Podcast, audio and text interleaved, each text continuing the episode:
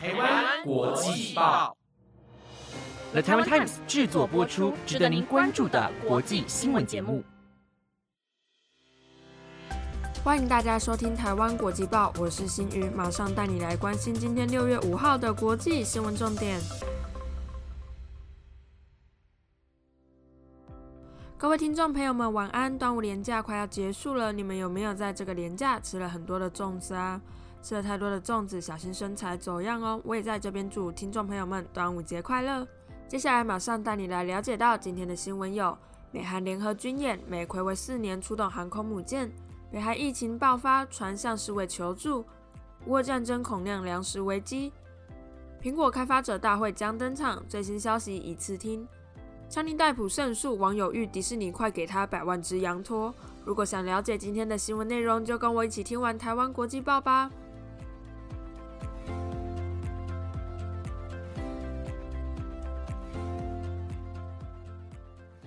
今天第一则新闻带你来关心到美国与南韩的联合军演。不晓得各位听众还记不记得，我们先前为您播报过，北韩最近动作频频，传出准备要进行自二零一七年以来的首次核子试爆。南韩官员也指出，平壤已经进行了多次引爆装置实验，来为第七次的地下核试做准备。而南韩军方也宣布，暌违四年将与美国举行为期三天的联合军演，美国也出动一艘美军航空母舰。根据路透社的报道，南韩合同参谋本部为了因应北韩可能将进行第七次的核子试验，以及俄罗斯在亚洲地区进行军演，本周四起将与美国在日本冲绳岛外海的国际海域进行为期三天的联合军演。其中包括防空、反舰、反潜和海上拦截行动。这不仅是暌违四年来首次美国派出航空母舰参与双方联合军事演习，同时也是南韩新总统尹锡悦五月上任以来的首次联合军演。南韩参谋长联席会议表示，美国这次参与演习的是以美国前总统为名的十万吨核动力航母“雷根号”，以及飞弹巡洋舰“安提坦号”、驱逐舰“班福特号”以及补给舰“大甲号”。会议声明也指出，本次演习对于北韩任何的挑衅行为做出严厉的回应，同时也向万舰展示了美国提供核足的承诺。俄罗斯与北韩将在东亚造成什么威胁？美国及南韩又会怎样应对？后续消息就让我们来持续为您关注。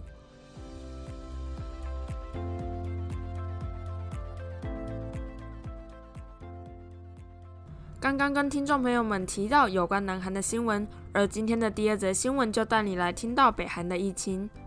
新冠疫情袭击全球两年多的时间，大家从起初的畏惧害怕，到现在渐渐与病毒共存，许多国家也纷纷开放了边境，就连台湾也正在评估是否松绑边境管制。北韩上周才表示疫情已获到控制，国营媒体也报道病例数有渐渐下降的趋势。但在昨天，南韩的媒体却报道，根据北韩官方的数据，北韩境内发烧的病例已经将近四百万例。而外界也认为，北韩所说的发烧，也就是新冠病毒的确诊病例。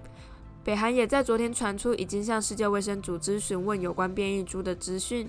世卫也向外界透露，北韩境内疑似出现变种病毒，情况恐怕不乐观。根据美国之音的报道，北韩卫生部向世界卫生组织提出关于新冠病毒变异株及其特征的问题。世卫驻北韩代表萨尔瓦多也对此回应，世卫已经向北韩分享新冠病毒的筛检及病毒定序的相关指南。世卫还分享了对付新冠病毒的经验，以及提供一份医疗卫生备品的清单给北韩参考。萨尔瓦多还指出，北韩目前的筛检能量严重不足，若是疫情大爆发，恐怕会超过医疗院所的负荷。事实上，平壤至今不曾直接证实国内确诊新冠病毒的病例数，专家也怀疑政府低报数字，导致外界难以评估疫情规模。世界卫生组织也提出警告，如果让病毒四处扩散，可能会使病毒发生变异，而产生更新、更危险的变异株。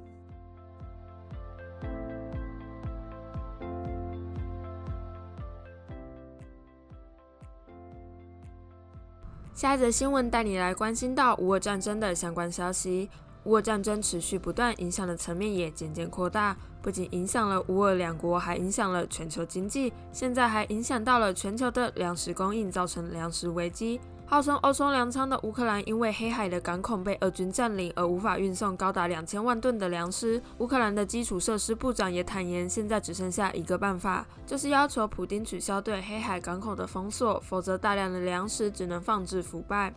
根据《金融时报》的报道指出，虽然乌克兰拥有发达的铁路网及公路，但火车轨的距离与欧盟不同，卡车又堵在边界。如果想要通过铁路网及公路运送粮食，更是难上加难。就连运货的替代路线都遭到俄军的炸毁。乌克兰基础设施部长则无奈回应，以陆运的方式，最多只能出口过往的百分之二十。若是俄罗斯持续封锁黑海港口，将使全球承受饥荒危机。非洲联盟主席萨尔与俄罗斯总统普京在近日举行会议。萨尔向普京表示，非洲需要粮食，并在联合记者会上说，非洲虽然远离战区，但经济层面上却是这场危机的受害者。乌俄战争让中东及非洲数以千万计的民众饱受折磨。他也呼吁普京要思考与乌克兰冲突造成粮食短缺的后果。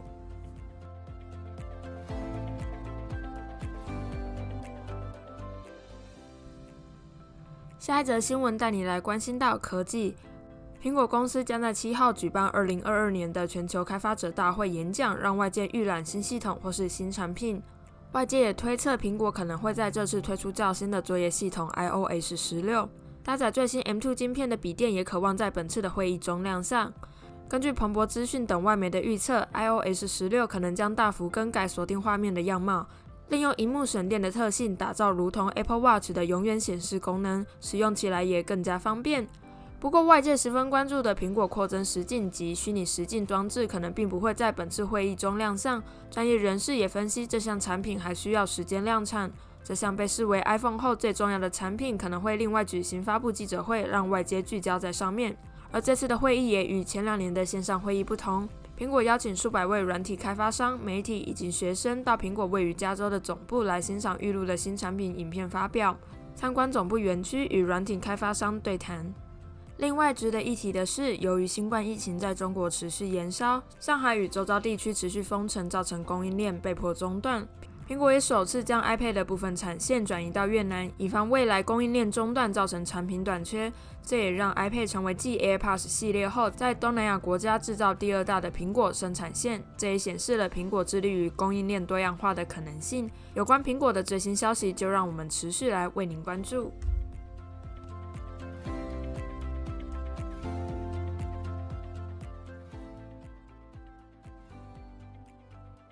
今天最后一则新闻带你来关心到娱乐，不晓得听众朋友们有没有关注到最近的热门话题——强尼戴普赢得与前妻安伯赫德的官司呢？这场官司最终由强尼戴普胜诉，安伯赫德必须赔偿男方一千零三十五万美元，约新台币三亿的价格。在官司进行的期间，也发生许多有趣的桥段，像是安博的律师曾经在庭审时询问强尼戴普：“如果迪士尼准备三亿加上一百万只羊驼，你也不会再返回演出《神鬼奇航》吗？”面对这个荒谬的问题，强尼戴普也强忍笑意，身体微微颤抖地表示说：“对。”这段法庭的互动，在强尼戴普赢得官司后，又重新受到网友们的关注，许多网友纷纷到迪士尼的官方脸书留言，表示快给强尼戴普一个道歉，或是一百万只羊驼。强尼戴普在二零一七年与前妻安伯赫德离婚后，深受家暴疑云及诽谤官司的影响，形象大伤。不仅许多厂商撤销与他的合作，就连电影都惨遭换角。当时迪士尼更是闹出狠话，表示未来《加勒比海盗》的续作都不会再出现由强尼戴普主演的杰克史派罗船长的身影。本周三，强尼戴普被正式宣判胜诉后，不仅成功洗刷家暴男的污名，庭外还有许多粉丝朋友纷纷在网络上高喊留言来欢呼迟来的正义。也有不少网友到迪士尼官方脸书的留言区放上各种羊驼的照片，并要求迪士尼快给强尼戴普一个道歉，或是给他一百万只羊驼。但是安伯赫德对这项判决并不服气，并提出上诉。而强尼戴普及安伯赫德的后续消息，就让我们来持续为您关注。